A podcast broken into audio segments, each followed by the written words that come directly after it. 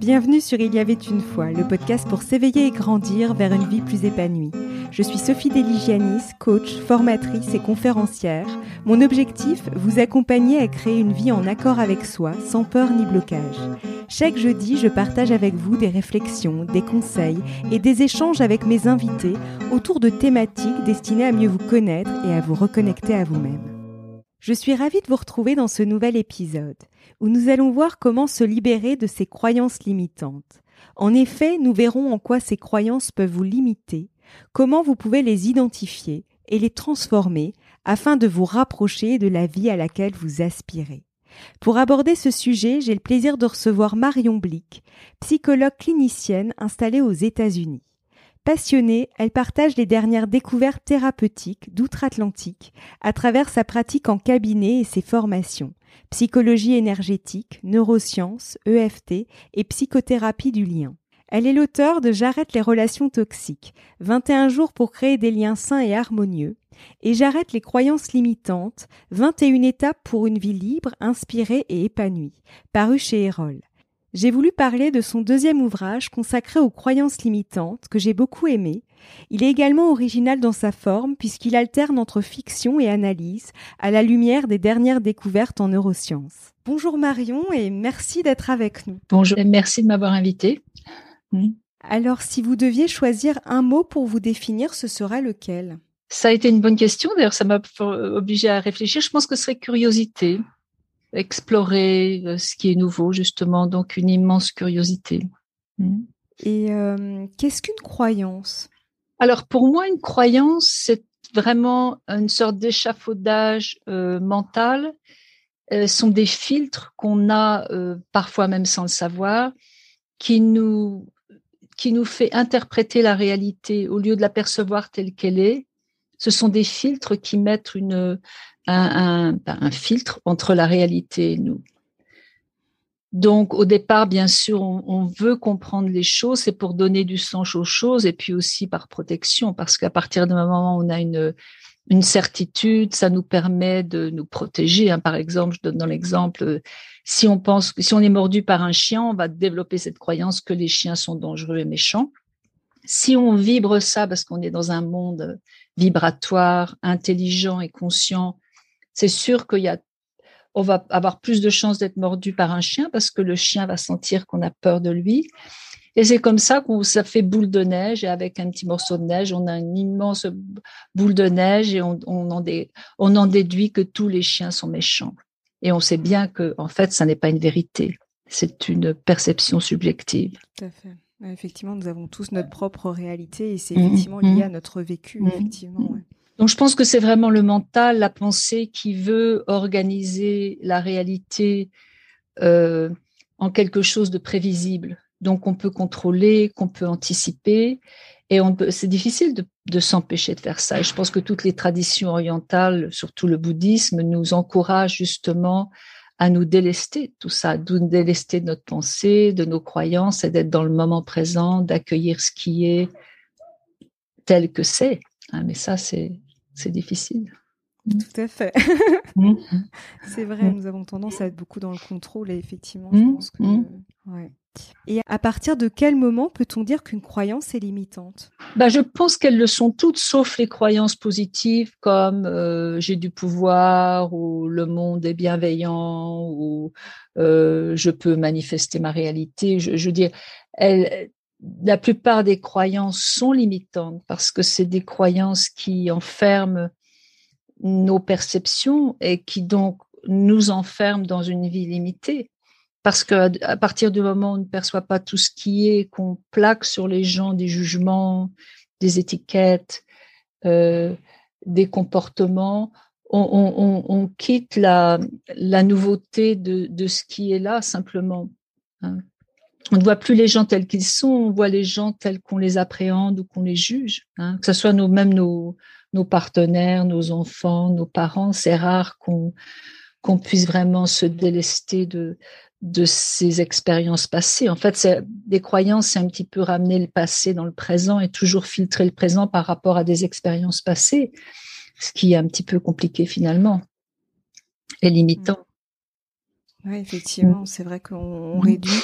C'est c'est c'est c'est vrai que souvent je parle dans le podcast de cette importance de déporter son regard et je me dis finalement déporter son regard, c'est aussi prendre un peu de hauteur et peut-être mhm. s'ouvrir à d'autres, euh, j'allais dire ouvrir son champ de vision à d'autres perspectives parce qu'effectivement mhm. nos, nos, nos croyances nous bah, nous, nous maintiennent dans notre propre prisme entre mmh. guillemets et c'est vrai qu'on peut se couper euh, ouais, tout à fait et c'est d'ailleurs pourquoi beaucoup de gens qui qui voyagent ou qui déménagent à l'étranger ont souvent des, des, grandes transformations parce que les, chaque culture, chaque pays, chaque religion a sa façon d'appréhender les choses et finalement ça vient bousculer ce qui nous semblait des certitudes. Hein. Quand on va en Inde et qu'on voit que les vaches sont sacrées et que nous, on les mène à l'abattoir, on se pose quand même des questions. Pourquoi nous, on fait ça et pourquoi ils font ça? Donc, c'est toujours... Euh, et c'est pour ça aussi que beaucoup de personnes ont des, des flashbacks de trauma à l'étranger parce que finalement, leurs certitudes, leurs barrières, leurs protections sont bousculées. Et il y a souvent des ouvertures qui se passe euh, malgré nous parce qu'on est obligé de dire tiens ils font ça comme ça et pourquoi nous on fait ça comme ça on fait ça hein, c'est c'est la beauté de de rencontrer l'autre euh, euh, un autre étranger hein, c'est marrant qu'on appelle ça d'ailleurs étrange hein. mmh, tout à fait c'est vrai mmh. ouais exactement. Et donc justement, j'ai voulu aborder avec vous aussi à l'occasion de notre échange, c'est votre ouvrage qui s'intitule J'arrête les croyances limitantes, 21 étapes pour une vie libre, inspirée et épanouie, qui était paru chez Erol, que j'ai beaucoup apprécié. Et euh, justement, pourquoi aviez-vous envie d'écrire euh, sur cette thématique, sur les croyances limitantes? Ben, C'est vraiment, vraiment la visite dans ce château il y a très très longtemps, au début de mon séjour aux États-Unis parce que ça me semblait, ça, me semblait complètement absurde que quelqu'un euh, si riche dans un environnement si beau soit reclus pendant tant d'années dans une toute petite pièce. Ça me semblait, euh, je ne comprenais, je ne comprenais pas exactement. Je ne comprenais pas qu'on puisse en arriver là. J'avais du mal à comprendre qu'on puisse en arriver là. Et donc c'est pour ça que je voulais euh, réécrire sa vie et me mettre un peu dans sa peau et la, romantiser et, en faire une aventure qui finalement pourrait être une aventure euh, individuelle pour chacun de nous parce qu'il y a toujours des aspects de nos vies où on est reclus, on est ratatiné dans un petit coin d'une pièce alors qu'on pourrait occuper un espace beaucoup plus grand. Donc, euh, et c'est ce que j'essaie de faire dans mon travail thérapeutique, c'est-à-dire euh, épanouir les gens.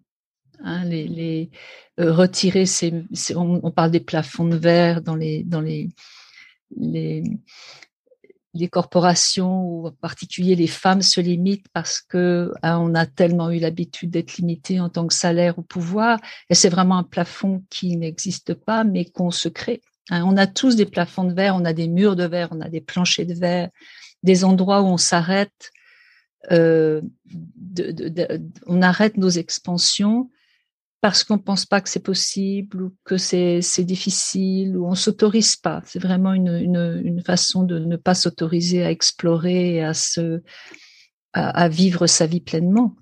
Ce qui devrait vraiment être le, le motif de la vie devrait être ah on a il n'y a pas une personne qui a le même iris ou la même empreinte digitale donc amener notre pépite divine euh, dans, dans la contribuer à l'humanité ou à l'humanité à, l'univers parce qu'il n'y a pas seulement que les humains il y a certainement d'autres sortes de vie dans, dans l'univers dans les, les univers même les univers même oui.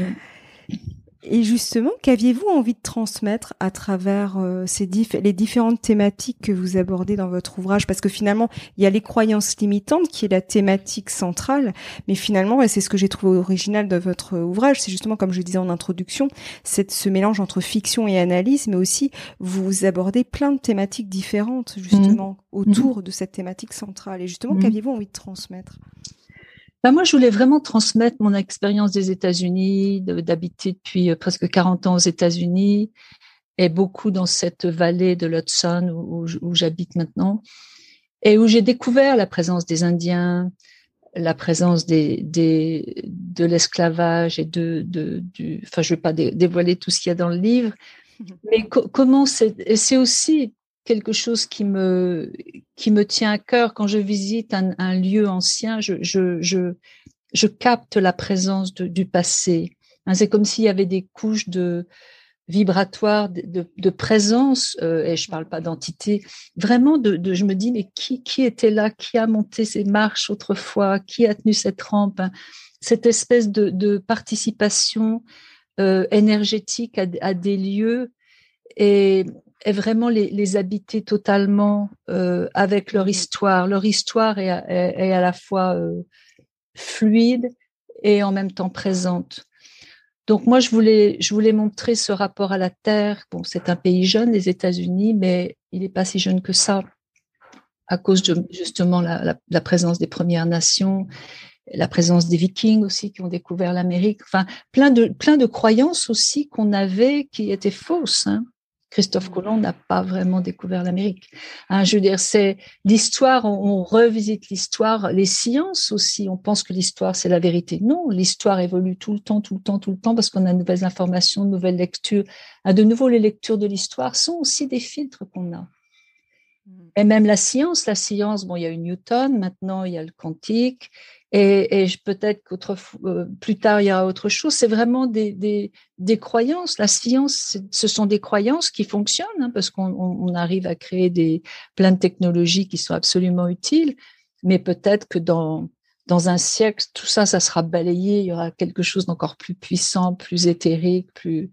Donc moi, je pense qu'on est toujours dans des échafaudages à des nouveaux échafaudages pour appréhender une réalité qui est mystérieuse et complexe et simple à la fois, mais ce sont mmh. toujours que des échafaudages. Et il y a un moment où il faut les démonter. Et bon, bien sûr, on en met un petit peu des autres à chaque fois. Et c'est un petit peu ça, grandir finalement. Hein. Les enfants, ils ont des croyances. Et, puis petit à petit, il y a une expansion. Et, et donc, on est toujours, c'est pour ça que j'ai dit ma définition, c'est la curiosité. On est toujours en expansion. On est toujours en train de, on est toujours questionné par la vie. Hein, si on se laisse être questionné. Sinon, on a des certitudes, et les certitudes, comme dans mon, tiennent lieu de vérité, mais ces vérités nous, enferment, nous enferment dans notre petite mansarde, comme dans l'histoire de, de, mon, de mon héros Edgar. Ouais, tout à fait. Et c'est vrai que je rebondis juste sur ce fait de, de, se laisser questionner par la vie parce que c'est exactement ça. Et c'est mm. ça ce qui fera aussi la manière dont on va aborder les choses par rapport aux événements qui peuvent se passer dans notre vie, que ce soit positif ou négatif, peu importe, mm. par rapport à notre propre prisme. Mais c'est ça en fait. Et mm. je trouve que c'est ça qui nous permet justement d'évoluer, de grandir sur notre chemin en fait, avec cette.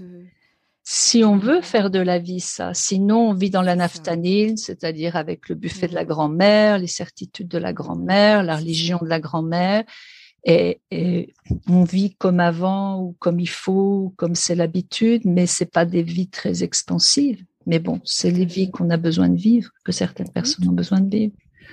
Tout à fait. Ouais, c'est très personnel. Et euh, s'engager dans la transformation de ces croyances limitantes, ne revient-il pas à se rapprocher peu à peu de notre authenticité? Absolument, si. Oui. Oui, parce que si vous voulez, on a nos échafaudages, mais les échafaudages dont je parlais tout de suite, religieux, culturels, familiaux, euh, régional. Je veux dire, on, a on a des, des multitudes d'échafaudages qui qui nous ont euh, informés donc, si on, c'est comme un striptease, si vous voulez, c'est un peu ça la thérapie aussi. On retire des couches de, de certitude, de croyance, et petit à petit, on découvre qui on est, comme Edgar finalement. Hein. C'est ça, ouais, tout à fait.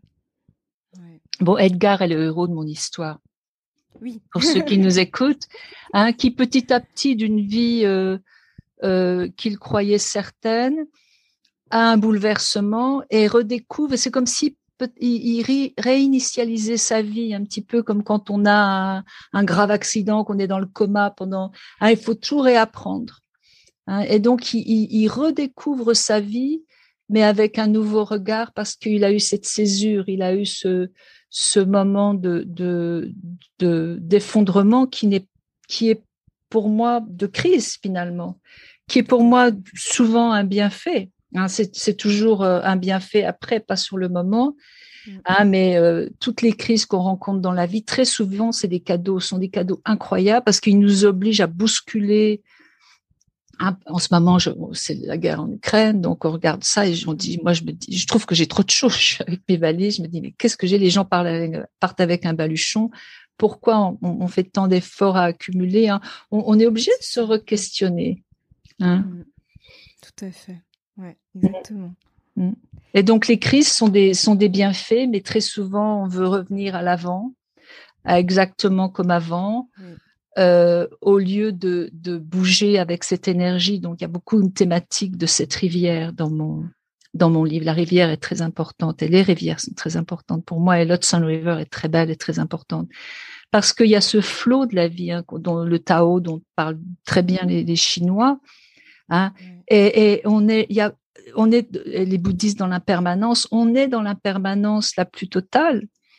Mm. Et on, passe notre temps à créer des digues sur cette rivière de vie, d'énergie, au lieu vraiment de voguer avec la, vie. Hein. Et bon, moi, je suis la première à créer mes digues. Hein. Je ne suis, pas parfaite, mais euh, pourquoi on se on, on, ne s'autorise pas à accueillir euh, ce que j'appelle les pompons à la, à la foire, hein, les, les, événements qui viennent nous caresser, qui repassent, et on dit ok, je prends le pompon, mais parfois il faut dix passages pour qu'on le prenne. Ah, on, la, la, vie est particulièrement merveilleusement orchestrée.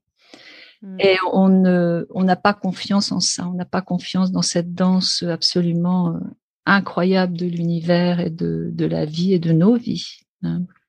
Mais c'est ça, c'est vraiment cette confiance et c'est vraiment important parce que je me dis en fait c'est souvent notre manque de confiance et ce qui fait aussi qu'on a tendance justement à regretter le passé. Moi je vois ça comme une nostalgie parfois. Mmh, mmh. On a, et c'est humain, on, ça nous arrive mmh. à tous finalement, un moyen de se dire bah c'était mieux avant, mais c'est un peu une expression qu'on peut entendre en tout cas. Bien sûr. Et c'est vrai que c'est c'est le manque de confiance qu'on peut avoir et finalement quand on a confiance, bah il y a ce flow en fait.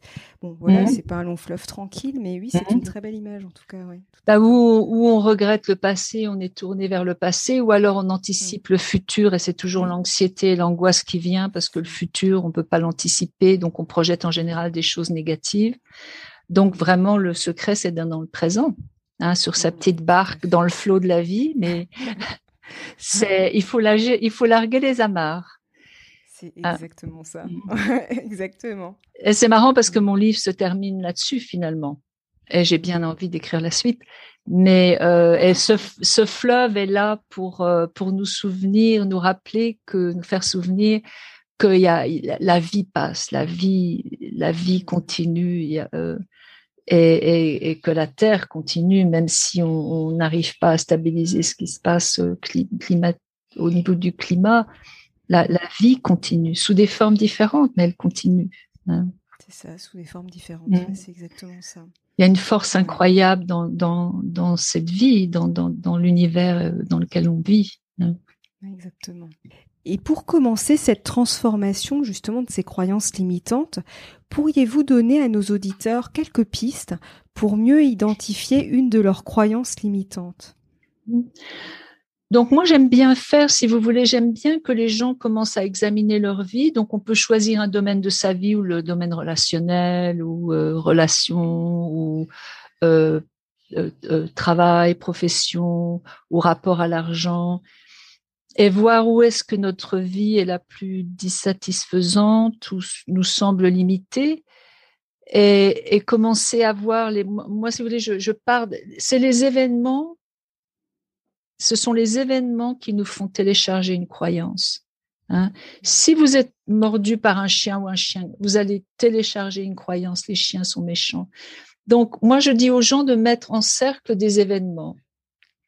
Hein, par exemple, des événements relationnels, des raisonnements du travail. Est-ce qu'on est toujours en échec Est-ce qu'on est-ce qu'on se sent jamais assez bien Ou est-ce qu'on est trahi Des espèces de thématiques Hein, et de dire bon bah tous ces tous ces ronds qui ferment un peu des, des, pétales de fleurs, le, le, cœur de la fleur sera la croyance.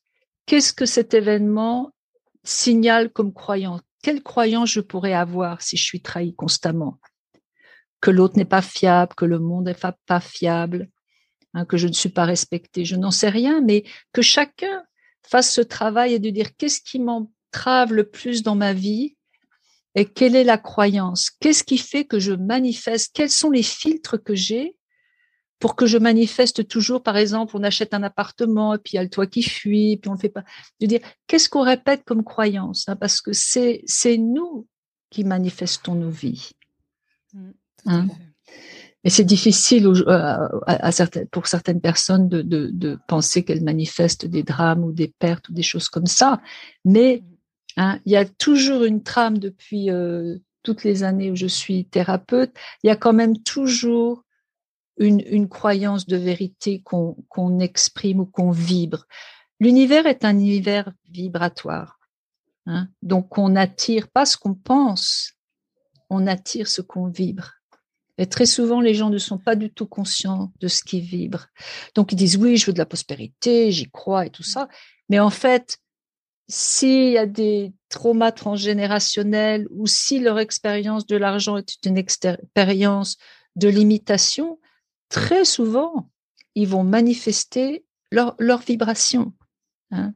Donc c'est pour ça que moi j'utilise beaucoup la psychologie énergétique. Je crois vraiment au vibratoire, à tout ce qui est énergétique, bien que je sois une thérapeute euh, pas traditionnelle, mais hein. donc on, les gens ne se rendent pas compte du tout de leur vibration. Très très compliqué. La vie, on voit notre vibration à ce qui se passe dans nos vies. Tout à fait. Hein. Donc si on n'a pas une vie qui nous ressemble, il y a un bug quelque part. Hein. Il, y a, il, y a, quelque chose dont on est inconscient. Hein. Mmh. Il y a quelque chose qu'on est en, qu'on ne réalise pas, qu'on qu'on exprime, qu'on vibre. Donc ça vaut la peine de, de, faire une ligne du temps, comme je dis dans mon livre, et voir aussi les moments de crise. Hein. Quand est-ce qu'on a pu sortir? Qu'est-ce qui se passait à ce moment-là? Qu'est-ce qu'il a fallu hein, qui se passe pour qu'on pour qu'on soit en expansion ou qu'on frôle une expansion et qu'on se ratatine de nouveau. Hein. Mais euh, c'est important de voir sa vie euh, sur euh, faire une ligne du temps et voir un petit peu, et puis des événements marquants de nos vies et nos là où on se sent le moins accordé à nos là où nos croyances se manifestent le moins en général, c'est qu'il y a parce qu'il y a d'autres croyances qui interfèrent. C'est vraiment comme un comme un, mode opérationnel dans un ordinateur, nos croyances. Hein. Je ne sais plus comment ça s'appelle en français, euh, un système opérationnel. On a des systèmes opératoires dont on n'a pas conscience parce qu'ils nous ont été transmis de façon tellement, euh, c'est dans la vie de tous les jours, hein. mais euh, ils sont là mm. et ils continuent. Donc ça, c'est la grande, pour moi, c'est la vraie thérapie. Et la vraie thérapie aussi, notre vie change parce que beaucoup de thérapie, surtout d'ordre psychanalytique, et il y a des psychanalystes fantastiques. Euh, on comprend tout, mais rien ne change parce qu'on ne change pas sa vibration. Et comprendre au niveau mental ne suffit pas. Il faut vraiment nettoyer et transformer sa vibration. Et donc ça, moi, je suis très, c'est ce que je transmets aussi dans mes cours, de d'aider mes patients et, et, clients et élèves et stagiaires à transformer leur vibration. Parce que là, la vie change et relativement rapidement. Mm, et là, c'est les gens ont vraiment une une prise sur le changement et à partir du moment où on a un changement, on est dans ce cercle vertueux de du lâcher prise, de de l'aventure, de prendre du risque. Et, et, là, bien sûr, la, la, le, le, travail thérapeutique se voit dans la transformation de vie des gens. Hein? Tout à fait. Et euh, quel serait votre mot de la fin pour clôturer notre échange? Ah, de, de, on est dans une époque fabuleuse en ce moment parce qu'on est dans une époque où, où le monde est en crise donc, euh, il y a beaucoup de gens qui ont déjà bousculé leur vie avec le Covid. Bon, maintenant, il y a d'autres menaces parce qu'on est juste dans, dans ce, cette guerre euh, russo-ukrainienne. Et, et c'est intéressant de voir que tout le monde est surpris finalement. On est surpris par le Covid, on est surpris par euh, ce qui se passe. Et je pense qu'on est dans une période où on est secoué. On est secoué parce qu'il faut vite qu'on change, parce que la planète a besoin qu'on s'occupe d'elle, qu'on tienne compte d'elle. Donc, c'est une période d'opportunité à changer, à écouter son intuition, à écouter ses envies d'habiter à la campagne, de changer de boulot, de d'orientation. Je pense que c'est un moment où chacun va être un petit peu redistribué. Euh, euh, hein, je pensais un petit peu à ce que je voyais hier en Ukraine, des gens qui sont maîtresses d'école, qui deviennent usines à cocktails Molotov. Hein. Je dis pas qu'il faut faire des cocktails Molotov, mais je pense que c'est un, sont des périodes de grande adaptation, finalement, de fluidité. On part avec rien et, et, où les gens ne peuvent pas s'empêtrer de, de, de certitude ni de leur vie parce que là, on est dans la, ils sont dans la survie. Et la survie, finalement, peut euh, nous offrir une opportunité de changement. Mais n'attendons pas d'être dans ces situations-là pour changer, puisque on est quand même d'une dimension sur le plan global de, de grandes transformations et à cause du, des problèmes climatiques aussi. Donc, mmh. euh, de, de d'embrasser ce moment-là, hein, quels que soient les mmh. âges, de, de vraiment les profiter de cette, euh, de cette vague de, de changement et de perturbation pour les, les optimiser en lâchant prise et en ne, ne nous agrippant pas au passé ou à ce qui devrait être, à ce qui, à ce qu'on avait anticipé qui serait. Hein. Vraiment être dans, dans ce qui est maintenant. Mm. Mm. Mm. Ouais. Et vivre pleinement le présent, finalement, c'est ça. Et et suivre euh, ce flot. Ouais. Un grand merci en tout cas pour notre échange et pour tout ce partage. Merci. Si vous aimez ce podcast, n'hésitez pas à laisser un petit commentaire sur la plateforme de votre choix. Pour soutenir le podcast et bénéficier de bonus, je vous invite à consulter la page patreon.com slash il y avait une fois. Merci, à bientôt.